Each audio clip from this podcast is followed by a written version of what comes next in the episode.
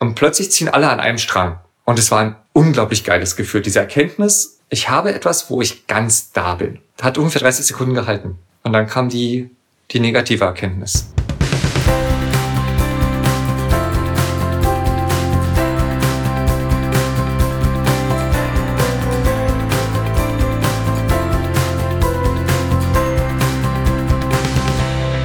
Stimme, die du gerade gehört hast, die gehört Paladin. Er ist 37, Philosoph, Rollenspieler, Playfighter und eben auch Shibari-Liebhaber. Shibari, das ist eine japanische Bondage-Methode. Ich habe den Selbstversuch gewagt, den Selbstversuch gestartet und äh, werde am Ende der Episode auch darüber berichten.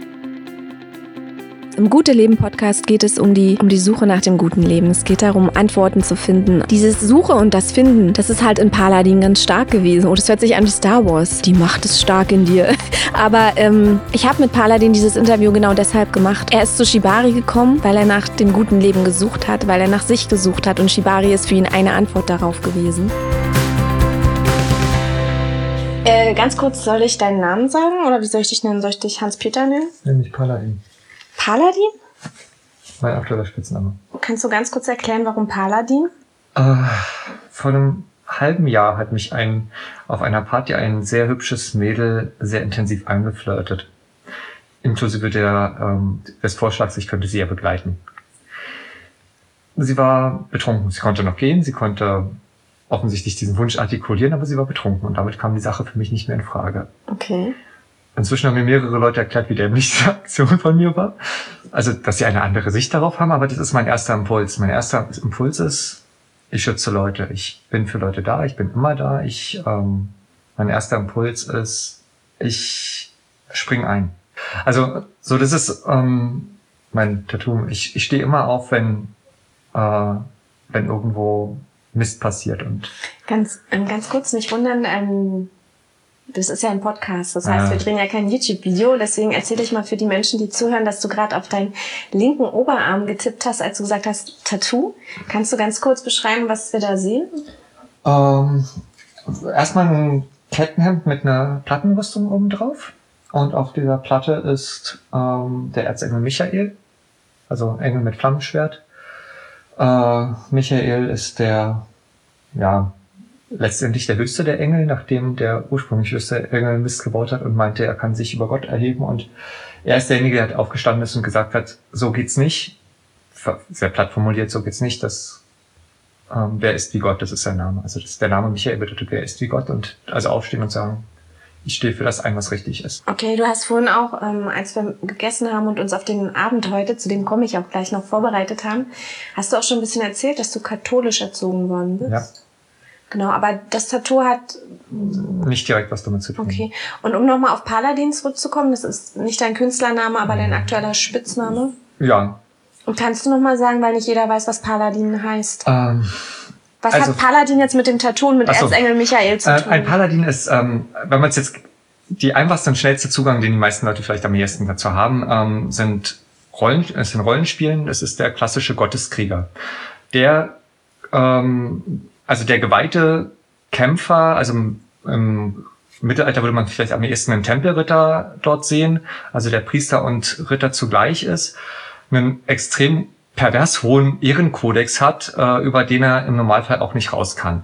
Und deswegen alle Leute weigern sich, einen Paladin in irgendeinem Spiel zu spielen, weil ein Paladin letztlich für die meisten Leute langweilig ist zu spielen. das heißt, deine eigenen moralischen Ansp also oder dein moralischer oder dein Ethos begrenzt dich in deiner Handlungsfähigkeit sozusagen? Das ist jetzt die negative Sichtweise, aber ja. Also Ähm. ich sehe das eher als einen Leitfaden, aber ja.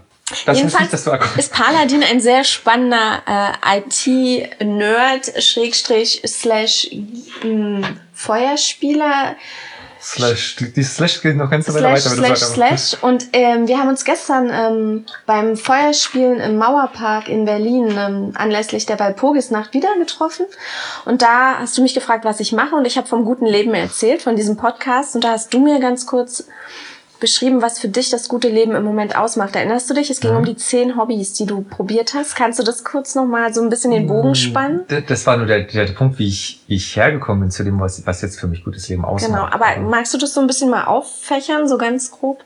Dass man versteht, warum du heute hier bist und warum das für dich das gute Leben ist, weil du warst ja nicht immer an diesem Punkt. Ich war an einem Punkt, wo ich aus München raus bin, quasi zurück nach Berlin, hier relativ wenig Freunde hatte ähm, und also mein, also mein, also klar, meine Familie war hier, aber sonst mein soziales Umfeld habe ich halt in München zurückgelassen. Und ich hatte eine Phase, vor vier Jahren war das eine sehr spannende Phase, wo ich ähm, angefangen habe, dann Hobbys für mich auszuprobieren, rauszukriegen, was taugt mir tatsächlich was. Und da kam dann eine Phase, wo ich dann tatsächlich so meine 10, 12, 13 Hobbys hatte also ich habe studiert, dann war ich, also Philosophie, war dann relativ lange arbeitslos, was aber mit Philosophie auch. Ja, weswegen du auch als fast einziger mit dem Term das gute Leben was anfangen konntest. So. Die meisten, wenn ich, wenn, sie, wenn ich gesagt habe, ich mache einen Podcast, der heißt das gute Leben, äh, Lifestyle-Blog? Nein. Nein, historische Einordnung bei äh, Epikur und bei, ja, kriege ich alles sofort hin. Ist auch ein Thema, mit dem ich mich gerne befasst habe. Jedenfalls, also ich war relativ lange arbeitslos, ähm, habe in der Zeit sehr, sehr viel Computer gespielt und es ist eine Zeit gewesen, in der man also aufgrund des Geldes und anderen Situationen sehr reduziert ist auf quasi auf dem Bildschirm. Für mich damals die spannendste Erfahrung war, dass ich ähm, trotzdem K.O. war nach so einem Tag, nach einem Tag von nichts tun. Und ich dachte immer damals, lange Zeit von Arbeitslosigkeit, mein Gott, wie soll ich das schaffen, mal einen acht-Stunden-Tag durchzuarbeiten? Ich habe dann hier, als ich in Berlin war, die großartige Chance bekommen, eine, eine, über eine Schulung quasi an einem IT-Zertifizierungs vom Arbeitsamt war das, ne? Ja. Oder Agentur für Arbeit oder wie auch Agentur immer. Agentur für Arbeit ähm, hat mir das ermöglicht. Die, der Punkt war, dass ich, dass das ein 8-Stunden-Job war. Und ich habe festgestellt, ich bin nach den 8 Stunden genauso kau, wie ich vorher war, ohne einen Job. Und dann habe ich mal ausprobiert. Und zwar wirklich im Sinne von, okay, ich bin K.O. nach dem Tag, aber was passiert denn, wenn ich jetzt noch was dazu nehme?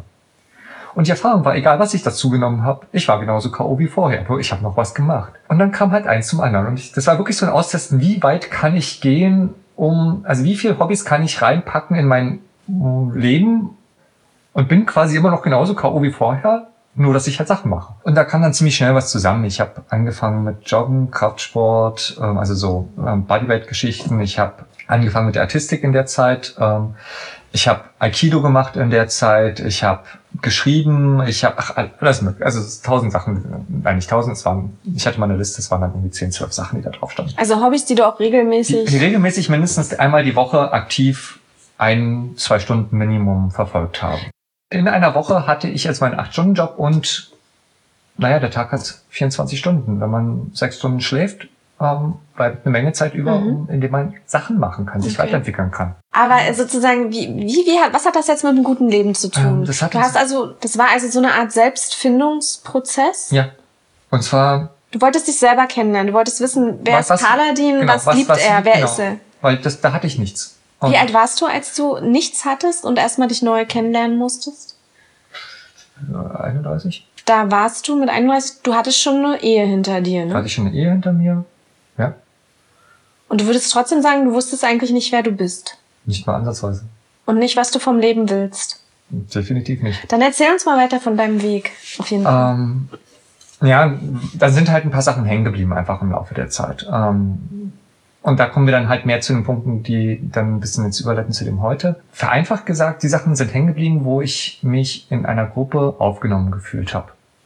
Also Aikido macht zwar per se Spaß, aber ich habe keine Connection zu den Leuten bekommen. Deswegen ist das nach einem halben Jahr wieder rausgeflogen. Das Hauptsächliche, was hängen geblieben ist, sozusagen, ist damals das, das Artistische, also vor allem Poi-Spielen, wo ich halt regelmäßig mich mit Leuten getroffen habe. Ähm, wo ich mir schon aufgefallen ist, einfach, okay, ähm, das ist für mich eine komplett neue Welt, diese Hippies. Da tauchen plötzlich Sachen auf, wo ich merke, ich bin in einer Weise zu Hause, wie ich es vorher nie geglaubt hätte, irgendwo zu Hause sein zu können. Ähm, Du fragst es bestimmt nach einem Beispiel.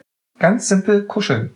Es ist eine Sache, dieses unter Freunden, also es ist wirklich diese einfachen freundschaftliche Nähe des Kuschelns, was für mich ein Punkt ist, wo ich mer plötzlich merkte, wie wichtig der schon immer in meinem Leben gewesen war, ohne dass ich es in der Form hätte beschreiben können, ohne dass ich es äh, gemerkt habe, wie wichtig der eigentlich ist und wie sehr es mir gefehlt hat, wenn es nicht da war. Hat es dir denn trotz Beziehung gefehlt, weil du warst verheiratet und du hattest danach ja auch noch eine ja. neue Partnerschaft.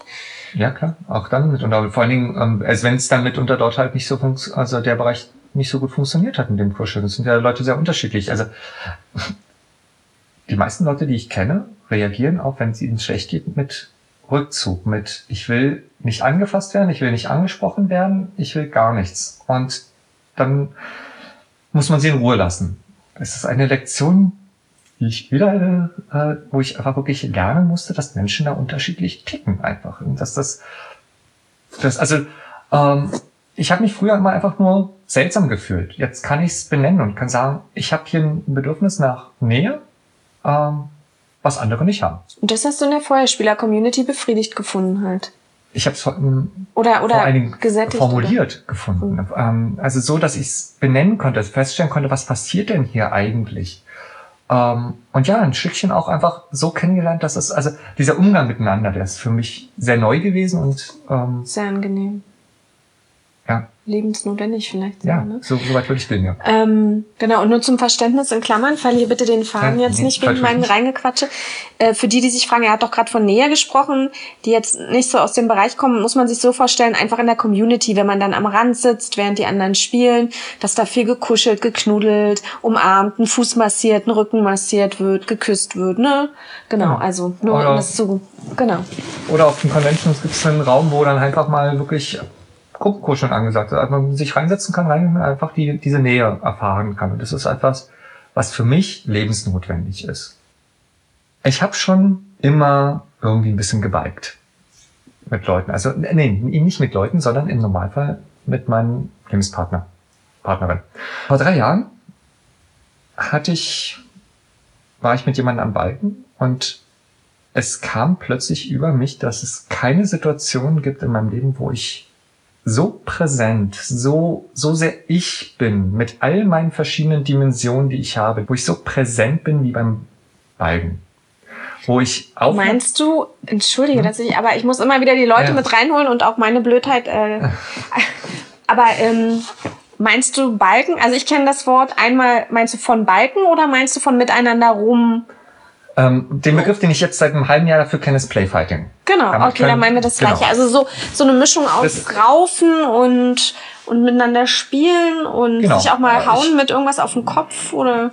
Gibt es verschiedene Ansätze für. Ähm, Playfighting ist sich, ist ein spielerisches Kämpfen miteinander und, und hier tatsächlich die Betonung auf dem mit, weil es geht eben nicht gegeneinander, es gibt kein Gewinnen, es gibt kein, ähm, man powert sich aus. Also ja, es ist Kraftanstrengung, aber es geht eben nicht darum, wer stärker ist. Es geht auch nicht um ähm, irgendwie jemand besonders kunstvoll äh, wirklich, also überlegen zu sein, sondern es ist eben ein wirklich eine unglaublich intensive körperliche, nicht sexuelle Begegnung, die ähm, wo wo man halt miteinander kämpft, ringt. Mhm. Wie, wie ringen ohne gewinnen wollen. Das, die anderen sitzen dann drumrum oder was und gucken ähm, zu? Naja, je nachdem, wie groß der Raum ist, wie groß die Gruppe ist, ähm, kann man zwei oder drei gleichzeitig. Aber es ist auch ganz sinnvoll, wenn Leute drumherum sitzen, wenn man, ähm, die dann zum Beispiel aufpassen, dass man nicht von der Matte runterkommt dabei.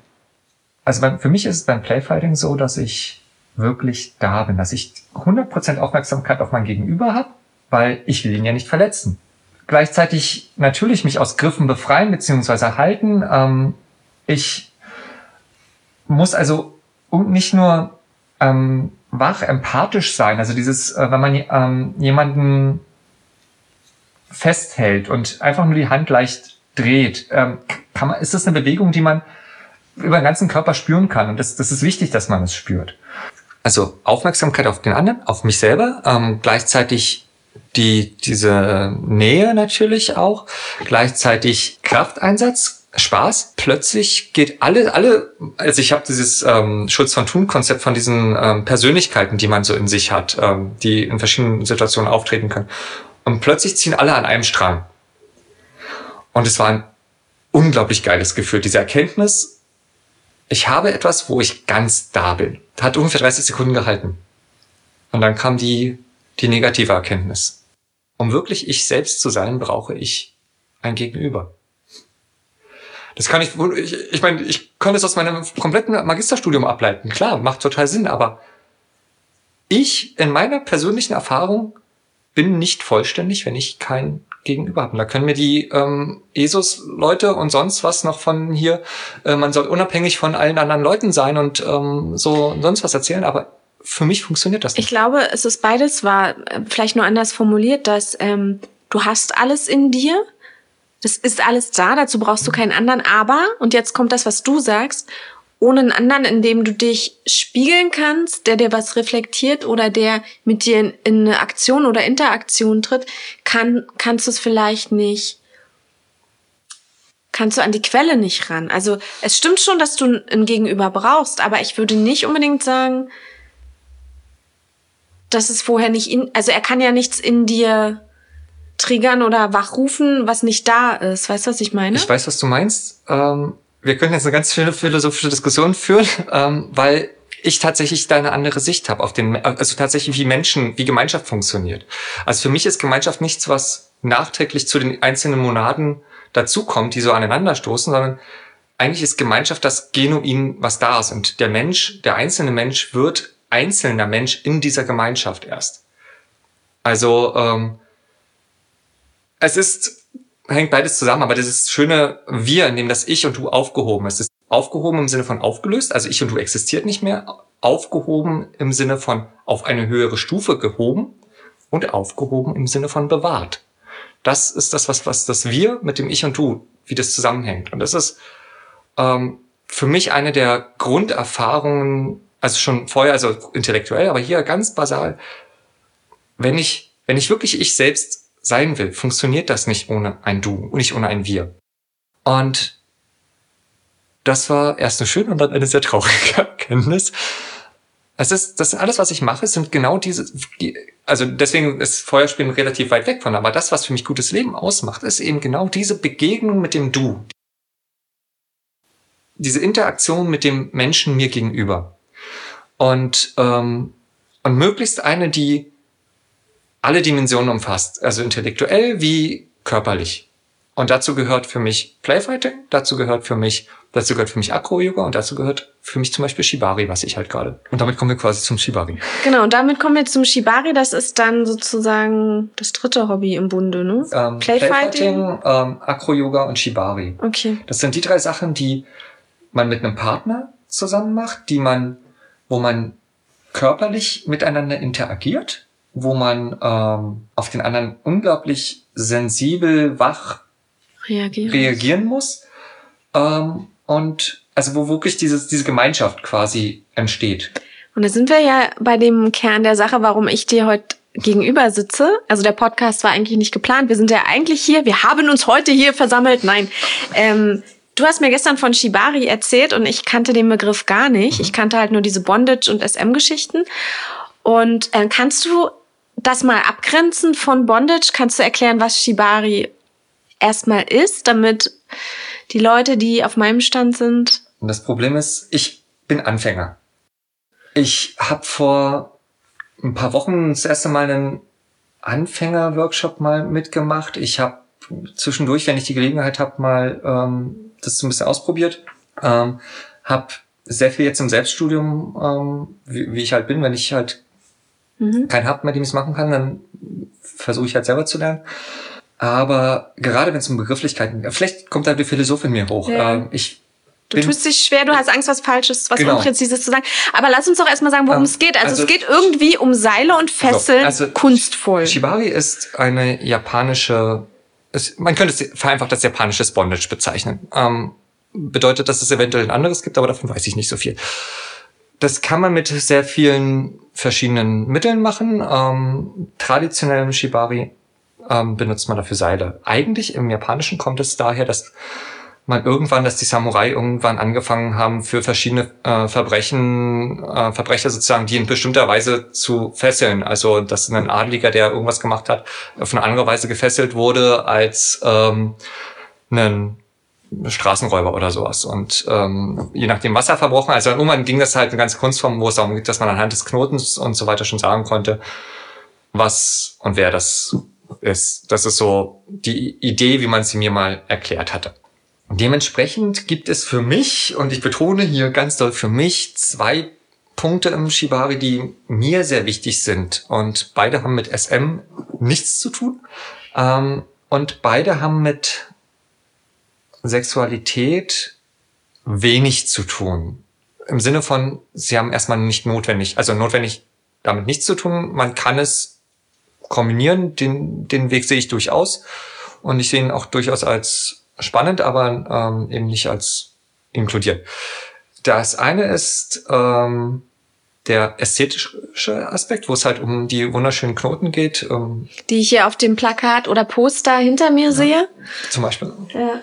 Ähm, frag mich nicht, wie das Ding heißt. Das heißt, es ist ein, tatsächlich irgendeine Shibari-Knoten, ähm, aber also eine Frau kniet nackt ähm, mit dem Rücken zum Betrachter, mit gefesselten Armen. Händen und sie hat sogar Shibari-Knoten in den Haaren, ne? Ja, ähm, ja. Das sieht so ein bisschen aus, als hätte sie einen geflochtenen Zopf, aber eigentlich aber ist es ist ihr Haar in genau, Seile genau. gebunden. Ja. Ja, und ähm, also das ist der eine Aspekt, den ich sehr spannend finde, weil ich, weil ich es mag, in etwas, etwas Schönes zu gestalten und etwas ähm, zuzulernen und ähm, dass es halt nach etwas aussehen soll. Und das andere ist, ich habe hier wieder keinen offiziellen Begriff dafür. Ich habe meinen Begriff und das Problem ist, dass dieser Begriff wahrscheinlich, äh, da schreiben wahrscheinlich alle möglichen Leute auf, aber für mich, ich nenne das immer Tantra Shibari, ähm, weil es da überhaupt nicht um die Ästhetik geht. Ich denke mal, auch das kann man, wenn man entsprechend gut ist, ähm, das kombinieren, aber da geht es einfach um die, so wie ich Tantra eben kennengelernt habe, um die Verbindung, die man aufbaut, um das auch wieder miteinander, also in dem Fall klar ein passiver und ein aktiver ähm, Part, aber dieses, diese unglaubliche Nähe, diese, dieses sich fallen lassen können in, ja, in diesem Prozess.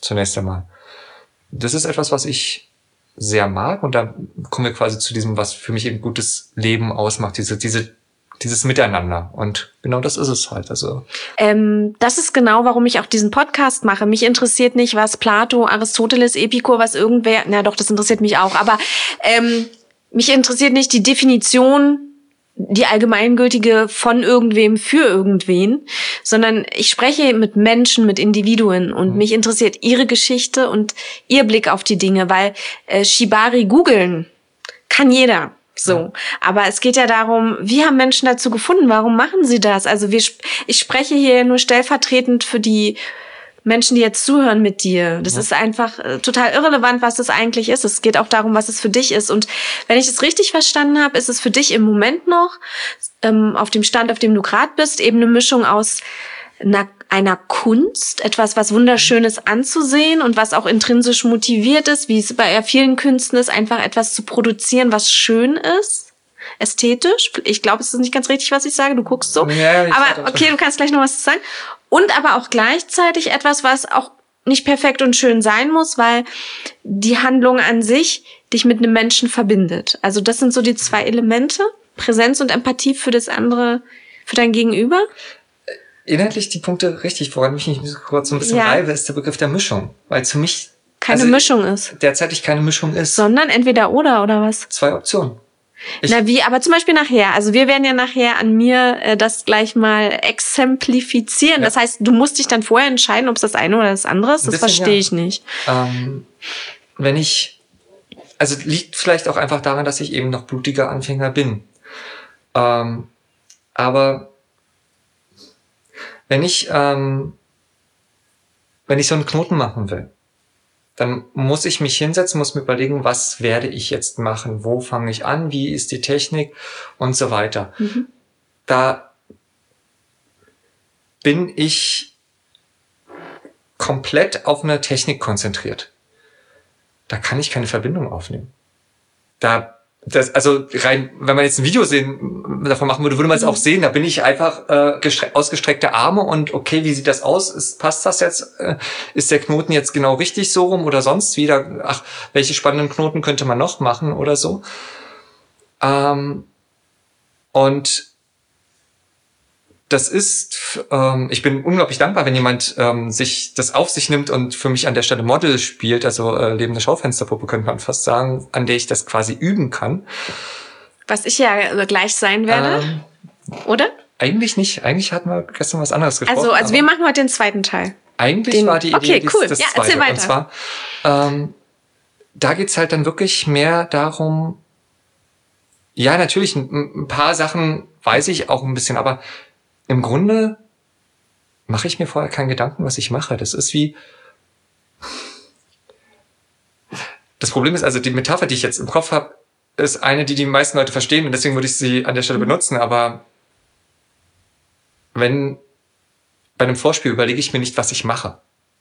Ich falle in die Situation und ich berühre einen Menschen. Wenn jemand jetzt anfangen würde beim, äh, beim Vorspiel sich zu überlegen, dass es bestimmte Techniken gäbe, das wäre total absurd. Und genauso scheint es mir an der Stelle absurd. Also man kann sich einfach, also wenn ich eine Verbindung zu einem Menschen aufnehmen will, dann kann ich nicht mir an der Stelle Gedanken darüber machen, was soll, wie soll es zum Schluss mal aussehen.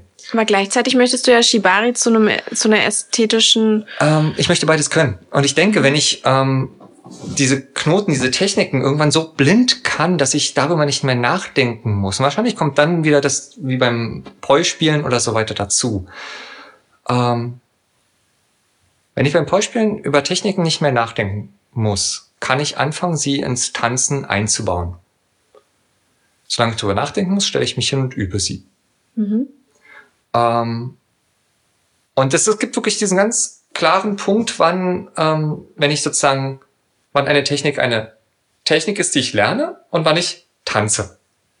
Und du möchtest aber heute mit mir tanzen, obwohl das, du die Technik noch gar nicht so beherrschst. Ähm, weil ich nicht versuchen würde, so also eine solche Technik anzuwenden. Ähm, wie wie würde denn das? Also wir wir sind ja wir nähern ja. uns ja dem Ende. Wie läuft es denn gleich ab? Weil wir machen ja dann hier, warte, wir machen das Mikro ja dann aus und sind ja dann unter uns. Aber was, was passiert denn mit mir? Wie läuft es ab? Und wie, wie tanzen wir denn Shibari? Wie tanzen wir Shibari? Das ist eigentlich ganz, wir tanzen den Shibari. Wir tanzen Shibari. Ich find's ganz cool. Was tanzen wir? Was bedeutet das? Also wir haben ja gesagt, ich bin nicht nackt, ne? Ich habe irgendwas an. Du hast äh, hier den Raum schön hochgeheizt, du hast schon Kerzen angemacht. Und ich sehe da bei dir rechter Hand auch schon irgendwie so Seile liegen. Da gibt's auch noch mal verschiedene, meinst du, falls es an der Haut kratzt oder ja, so. Also Kannst du so ein bisschen erklären, was passiert, ähm, was passieren wird und was es mit den Seilen da auf sich hat, ähm, wenn wir gleich offline sind? Also nicht jetzt, was wir dabei spüren, das kannst nee, du natürlich klar. vorher nicht nee, erklären. Ähm, mir fehlen die Worte. Ganz simpel. Ähm, und das ist ein. Äh, also ich setz mich, ich setz mich erstmal hin irgendwo. Ne, ich liege nicht, ich hänge nirgends rum.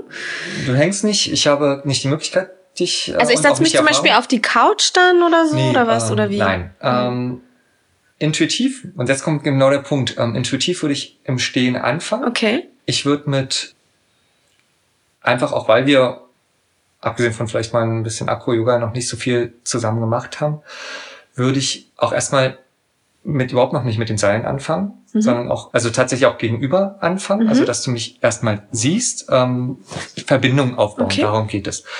Ich habe da eine Idee im Kopf, mal schauen, ob sie funktioniert, okay. ähm, aber letztlich geht es erstmal darum, Verbindungen aufzubauen. Ziel ist letztlich, dich in eine Entspannung zu führen. Dass du möglichst, ohne jetzt viel zu machen, also dich einfach fallen lassen kannst. Das sozusagen dann, je nachdem, ob du im Moment kniest du, ähm, scheint zumindest für dich keine unangenehme Position zu sein, also entweder ins Knien oder in, ins Sitzen ähm, dich zu führen und dann halt nach und nach ähm, mit Seilen zu ergänzen. Und ähm, dabei halt, wie gesagt, ständig diesen Kontakt ähm, aufrechtzuerhalten. Zwischen uns. Genau. Ähm, praktische Frage hatte ich ja vorhin schon. Wie ist denn das, wenn man auf Toilette muss? Das dauert ja ein paar Stunden, so eine naja, Session, oder? Ein paar Stunden, aber äh, es ist praktischer, wenn man es vorher Okay, und äh, äh, wir, ver wir verbondagen jetzt aber nicht meinen ganzen Körper, sondern eher Arme, Beine oder was wird denn passieren? Also bin ich dann komplett in Seile gehüllt und nur mein Mund und meine Augen sind? Nein, ich übertreibe mit Absicht, aber ähm, wie extrem ist das oder wie viel oder? Das ist das, was ich vorhin meinte. Ähm, ich habe im Moment nicht vor, einen bestimmten Knoten cool. zu machen, sondern ich habe ähm, eine Idee Mhm. Eine erste Idee, aber wie die sich anfühlt, äh, werde ich merken, wenn ich soweit bin. Das heißt, das heißt du passt es wie bei einer Massage auch auf genau. meinen Körper an, was genau. du glaubst zu spüren, was der genau, möchte. Da, genau darum geht's an der Stelle. Ah, ja, okay. Also auch du, du versuchst sogar empathisch zu erfüllen, wo ich die Seile haben wollen würde, an welchen Körperstellen. Naja, ich versuche zumindest zu gucken, wie du reagierst. Mhm. Ähm, zunächst einmal würde ich mich vor allen Dingen auf den Oberkörper konzentrieren, Mhm. Oberkörperarme. Sowieso Hals und Kopf sowieso nicht. Ähm, je nachdem, was dann übrig ist, kann man vielleicht nochmal äh, am Bein was überlegen. Einfach das. Was ähm, übrig ist, meinst du an Menge Seil, die du dann noch hast, ne? Wie viel haben wir denn zur Verfügung eigentlich? Ähm, ich habe jetzt hier 25 25 von dem- Meter? Von dem, ähm, ich glaube, oh Gott, jetzt muss ich, muss ich, muss ich, ich Das ist jetzt das weiche Seil, oder? Das ist das etwas rauere Seil. Was ist das raue? Hat aber den Vorteil, es ist dicker. Ja. Ähm, was den Vorteil hat, es schneidet nicht so stark ein. Ich finde es angenehmer. Bei dem anderen, da müsste ich jetzt noch sch ähm, schneiden, aber das ist halt nur halb so dünn quasi und dann muss man. Also es ist weicher, aber es schneidet mehr ein. genau. Okay. Also es ist weicher vom Material, es ist ein Baumwollseil. Das andere ist hier, das ist quasi wie, wie ein Hanfseil. Jetzt kriegt ja jemand wie ich beim Einschneiden, äh, der ja eigentlich jetzt nicht so unbedingt auf krasse Schmerzen steht. es, oh Gott, da, es soll überhaupt keine Schmerzen geben. Gar nicht. Also, aber die Frage ist jetzt bestimmt, die auch ganz viele haben, die gar nicht aus dem Bereich kommen, warum, was ist drin für, wie heißt die Person eigentlich, die bebondaged wird? Model. Model. Das ist das. Also es ist nicht so wie im SM. Okay. Und du bist Nein, dann es ist halt der, auch mit Regal. Wie schreibt man das? Mit Doppel-G. Also Richard, jeder Gustav, Gustav, ähm, Emil, Richard. Ja. R-I-G-G-E-R. Ja. Okay, also das Kommt- Model, was hat das Model davon? Im Idealfall? Ja, im Idealfall. Warum Also, machen wirklich, Menschen das? Ja, ähm, genau, Idealfall. Äh, Trance. Das kann eine komplette Trance, eine komplette Euphorie, einen, ähm, tief, tiefste Meditation und Entspannung herbeiführen. Weil man sich fallen lässt und nichts tun kann und muss. Genau. Und, und es ist wirklich, ähm, der Körper reagiert mit bestimmten Endorphinen, ein- einmal natürlich durch die Nähe, aber eben auch wirklich auch dieses, der Körper reagiert darauf, ge gefesselt zu sein. Es kann aber auch eine Panik auslösen, ne? Also Kann, ich meine, Aber erstens, ähm, im Normalfall, also A, Vorkehrungen sind da, also Schere und so weiter. ja, ist es wichtig bei sowas. Es, Ja, okay. Äh, ähm, aber ähm, also wirklich Panik auslösenden Sachen, also gerade Hals, da gehe ich schon nicht und schon gar nicht mit jemandem, der es noch nie gemacht hat und auch nicht sagt, der mag, also mag das. Also ich meine, es gibt viele Leute, die mögen eben auch dieses Gefühl gerade am Hals und so gibt es. Äh, würde ich nicht, würde ich intuitiv sowieso nicht machen, weil ich da selber unglaublich jemanden chatten habe und ähm, und ich würde es garantiert nicht mit jemandem machen, der es noch nie gemacht hat. bist du denn selber auch schon Model gewesen? Hast du das schon gespürt, was ich gleich spüren Ähm, werde? Leider noch nicht. Leider ich würde gerne, aber ich hatte bisher einfach nicht die Möglichkeit. Ähm, Okay. Außer halt äh, von, ich probiere Sachen an mir selber aus, aber Mhm. das ist nicht das Gleiche. Das ist wie sich selbst kitzeln zu wollen. Funktioniert so für ein paar Sekunden, aber nicht wirklich. Ja. Gut, also Euphorie, Trance, ausgelöst vermutlich dadurch durch die körperliche Nähe zu dem anderen Menschen, Punkt und, aber eben auch, weil man alles abgeben kann. genau. Zum und, ersten Mal vielleicht in seinem Leben, Ja. wenn man. Aber genau, die, das meinte ich, warum ich auf Panikattacken kam, weil das können ja ganz wenig Menschen wirklich abzugeben. Und dann kommt einfach der Punkt hinzu, ich bin ja da. Also, das macht man ja sowieso nicht. Man geht ja nicht aus dem Raum raus oder so. Ähm, und ich bin also nicht einfach nur da, sondern ich bin ja nah. Wir hatten ja heute schon von Tantra gesprochen, deswegen bringe ich mir jetzt mal ein tantrisches Beispiel. Es gab so einen Tantric Touch Workshop, auf dem ich letztens war und über Tantra werde ich auch noch hoffentlich, wenn alles klappt, einen Podcast machen. Und da gab es eine Übung, die kennt man aber nicht nur aus so einen Workshops, die kennt, glaube ich, jeder Sportler, die kennt jeder glaube ich, Teambuilder-Workshop hat das, wenn so zwei, drei Leute hinter dir stehen und du sollst dich so als Plank, in der Plank-Pose, als Brett blind nach hinten fallen lassen und hoffen, dass sie dich auffangen. Es sieht so simpel aus von außen. Es sieht so simpel aus und viele Menschen haben damit auch kein Problem, aber bei uns sind die Frauen da reihenweise äh, in Tränen ausgebrochen. So. Ähm, das Bild kam mir nur gerade, als du meintest, ja, die, die erleben im Idealfall einen tollen Trancezustand, weil sie alles abgeben können, aber viele wollen das gar nicht, weil sie, weil es ihnen Angst macht. Also das kann auch Konflikte innere. Kann, kann es, ähm, die Sache ist ja die, also es gibt keine Suspension, das so heißt das, wenn man nicht, also die, das Aufhängt. Model irgendwo aufhängt. Mhm. Und wie sehr du dich innerlich fallen lassen kannst, kann ich von außen sowieso nicht wirklich steuern. Also ich denk, vermute mal, dass wenn man das das erste Mal macht, noch unglaublich einfach nur bei dem Gefühl von, okay, wie fühlt sich das denn jetzt an, ist. Vielleicht muss man es auch erst üben, sich da reinfallen zu lassen. Weiß ich nicht. Also wie gesagt, da kann ich nicht. Du hattest ja bis jetzt nur Profi-Models, ne, die genau, das schon öfter also gemacht Profis haben. würde, aber ja, also äh, Leute, die es schon öfter gemacht hatten, genau, und da wirklich Erfahrung drin haben und die da auch kein Problem haben. Die stellen sich Wie bist du an die Mädels rangekommen? Hast du irgendwie über Facebook gesagt, hey Leute, ich lerne das, wer hat Bock? Nein, das habe ich mich noch nicht getraut.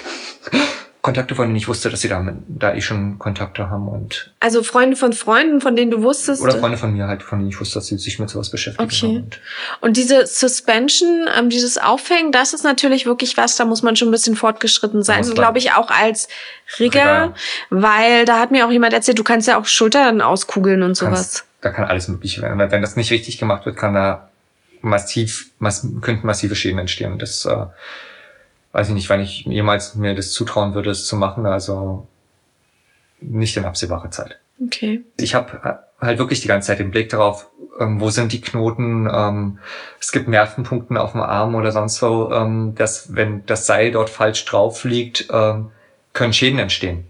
Hast du ein Beispiel nur noch mal so aus Neugier? Wo sollte man das Seil nicht? Ähm, naja, es, es gibt so und knapp unter der äh, Schulter ähm, zum Beispiel so einen Punkt, ähm, den merkt man auch, wenn man raufdrückt, da, das geht richtig auf den Nerv und da, wenn man da jetzt wirklich doll das Seil drauflegt, zum Beispiel, äh, merkt man es ziemlich schnell kribbeln auch in der Hand. Wie, wie fest wird es denn überhaupt gewickelt werden, jetzt, dass ich mich mental schon mal drauf einstellen kann? Also ich meine, wahrscheinlich intuitiv, also fester, als du es intuitiv sofort ähm, vermuten würdest, nicht so fest, dass es ein Problem ist. Okay. Gut, das heißt, ich äh, trinke jetzt noch mal einen ganz kleinen Schluck nur genau. und gehe dann auf, auf Toilette. Genau. Und was ziehe ich jetzt alles aus oder was lasse ich alles an oder überhaupt? Ähm, ehrliche Antwort ist, ist up to you. Gut, dann ähm, gehen wir jetzt mal offline, würde ich sagen, oder? Probieren unser Glück. Okay.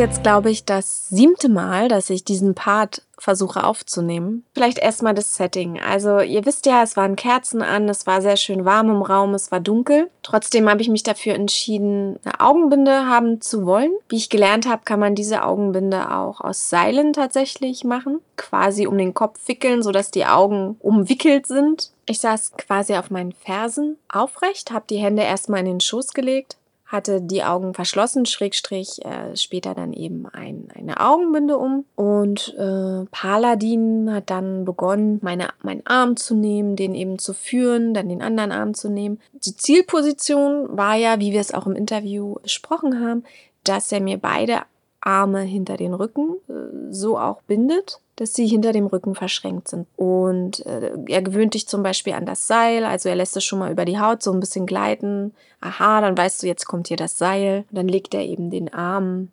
hinter deinen Rücken, so um 90 Grad Winkel, dass der Ellenbogen im 90 Grad Winkel ist. Und ähm, wenn es jetzt der, die rechte, der rechte Arm ist, äh, die rechte Hand eben dann zur linken Seite zeigt. Und äh, wenn die Arme dann hinter deinem Rücken sind, dann geht er halt diagonal, so von hinten nach vorn oder von vorn nach hinten über deinen Oberkörper, sodass Muster entstehen und dann legt er eben das Seil und bindet seine Knoten. Das hat er aber nicht so gemacht, dass er jetzt sagt, heb mal den linken Arm, heb mal den rechten Arm oder bring mal den rechten Arm nach hinter den Rücken, sondern du lässt komplett los. Du lässt komplett los. Du vertraust darauf, dass die Person deinen Arm halten und bewegen und legen kann, ohne dir was zu verdrehen, ohne dir Schmerzen zuzufügen. Das ist neben dem Innerlichen sich fallen lassen können auch ein Punkt. Das Vertrauen zu haben, dass die Person irgendwie weiß, was sie tut, beziehungsweise nicht eine Bewegung schon vorwegzunehmen in Gedanken und die dann auszuführen, sondern wenn die Person deinen Arm nimmt, lässt du sie deinen Arm nehmen. Und wenn sie dir den hinter den Rücken führt, lässt du das geschehen. Und du bewegst deinen Arm nicht aus eigener Muskelkraft mit. Und es hört sich jetzt vielleicht für viele von euch simpel an oder hört sich für dich vielleicht simpel an. Für mich war es das tatsächlich auch, aber einfach, weil ich durch Tantra-Yoga ähm, Yoga-Praxis, Thai-Massage und Acro-Yoga da schon Übungen drin habe. Aber für die meisten Menschen ist es un unglaublich schwer. Äh, wenn jetzt gerade jemand neben dir sitzt, ein Freund oder eine Freundin, bitte sie oder ihn mal die Augen zu schließen und nicht mitzumachen. Und dann beweg mal ihr oder sein Bein oder seinen Arm. Und du wirst merken, da ist so ein kleiner Muskelimpuls, der wird immer mitgehen wollen, immer mitmachen wollen. Und das eben nicht zu tun. Und dann passiert das gleiche eben auch mit den Beinen und auch da äh, lässt du geschehen. Ich hatte die Beine dann am Ende ausgestreckt und die Arme hinterm Rücken. Saß aber die ganze Zeit sozusagen noch auf meinem Po, also auf meinem Steißbein. Hab nicht gelegen und ich habe auch nicht von der Decke gehangen. Hat er ja im Interview auch schon erklärt, dass er da die Vorrichtung gar nicht dafür hätte und das ist auch nicht sein Ding, weil er ja das erst seit zwei, drei Wochen macht. So war im Prinzip das Setting. Und interessant oder bemerkenswert fand ich auch noch, dass wirklich auch zelebriert wurde. Du wirst dann erstmal sanft gehalten, du wirst in, in eine Position gebracht, dann wird das Seil so über die Haut geführt, dass du checkst, ah, es geht weiter, dann wird es gelegt, hm, vielleicht über deine Haut, äh, über deinen Körper gleiten gelassen, dann wird es gelegt, dann geknotet ganz sanft. Also es hat alles auch gar nichts Hektisches, sondern unglaublich meditativ, unglaublich langsam und bemerkenswert fand ich auch, dass er immer wieder meine Hände kontrolliert hat, ob die kalt werden.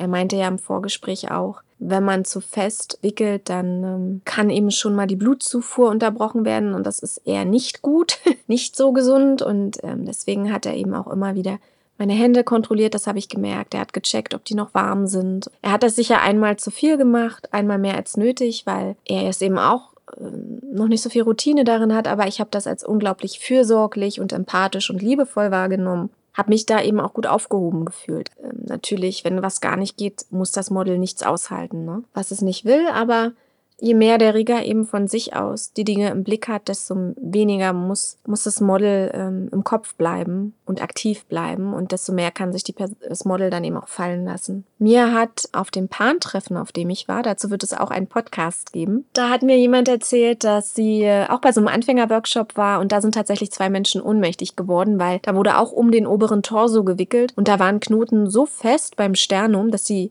ohnmächtig geworden sind. Also insofern ist es mir lieber, dass Paladin, glaube ich, ähm, zu vorsichtig war und zu sanft und die Seile vielleicht auch zu locker gebunden hat, als dass ich da um, umkippe.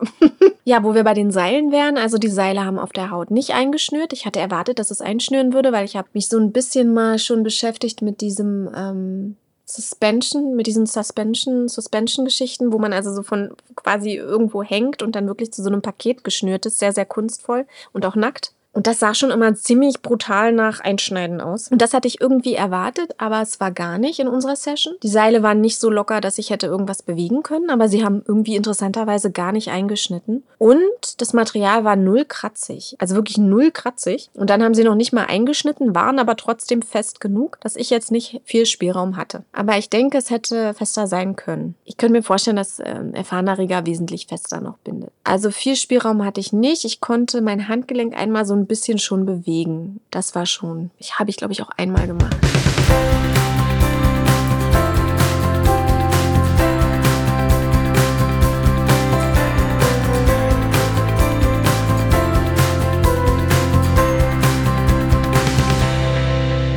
Ich bin weiter mit Shibari, äh, mit Shibari, ja, das auch.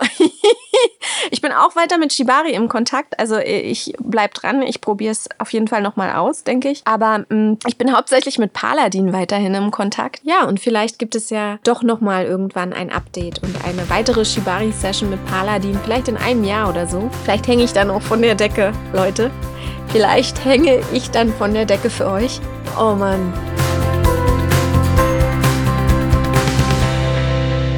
Ich habe ja diese Episode nicht ohne Grund Shibari die Kunst zu fesseln genannt. Eine Überlegung war ja auch zu sagen, die Lust zu fesseln. Das ist einfach dem geschuldet, dass, wie Paladin ja versucht hat zu beschreiben, auch in dem Interview, für ihn Shibari im Moment noch nicht notwendigerweise was mit Sex und Lust zu tun haben muss. Hallo Dana. Ja, ich habe deinen Podcast jetzt gehört. Ähm, mir haben einfach einige Sachen gefehlt, die ich so in meinem Erfahrungsschatz damit gemacht habe. So, das ist eben dieses Dominanzthema, Dominanz und Unterwerfung, beziehungsweise eben die Kommunikation eben. Ne? Es findet halt eben trotzdem auch von demjenigen, der passiv ist, Kommunikation statt, weil es sowas gibt wie Stops ähm, oder eben mehr. Ne? Also es ist eben so Thema gewaltfreie Kommunikation, ist bei allen Körperdingen sehr, sehr wichtig, dass man das eben auch ähm, einfach Teil davon ist. Es ist eben nicht reine Passivität und äh, reine Aktivität, sondern es ist eben genau dieser ähm, dieses Interagieren zwischen zwei Leuten, die sich halt achtsam gegenübereinander verhalten. Ähm, das ist, glaube ich, die Komponente, die ich da sehr wichtig finde. Und ich glaube, in solchen Punkten ähm, hat einfach auch viele Dinge für sich noch gar nicht geklärt, die du als Frage gestellt hast. Thema ne, Sinnlichkeit und Liebe und Sex gehört halt da ne, so definitionsmäßig raus, hat er gesagt. Ich habe es halt eben nicht so in Erfahrung gebracht. Aber das ist eben seine Definition. Dieses Setting ist sehr gut, weil es eben nicht, wie du es beschrieben hast, bei einer Massage ähm, ein bestimmtes Setting mit bestimmten Regeln für Goes und No-Goes definiert, die man vorher verhandelt und die klar sind. Und dann kann man sich in einen schönen Flow-Zustand begeben. Also das ist so die Erfahrung, die ich gemacht habe und kann halt eben Sachen außerhalb einer realen Welt erleben oder beziehungsweise das ist die reale Welt, auch ein Teil davon, wenn man sich mit Menschen sehr, sehr stark synchronisiert. Und das ist, glaube ich, mit so der Punkt, der diese Ästhetik auch dabei ausmacht, für mich zumindest, dass es halt eben eine wirkliche Interaktion ist, ein Synchronisieren wie eben gemeinsames Meditieren oder eben eine sehr, sehr gute, ähm, achtsame und heilsame Massage. Das sind so Themen, glaube ich, ähm, die ähm, heute viel zu wenig beleuchtet werden, dass wir uns eigentlich alle gegenseitig heilen können, indem wir uns einfach ein Stückchen menschliche Liebe und Freiheit geben. Es ist schön, dass viele Leute über bestimmte Settings, und das kann Tantra-Yoga sein oder einfach nur Yoga, äh, eben den Zugang dazu finden. Aber eigentlich komisch, dass wir Settings dazu brauchen, denn wir sind alle Menschen.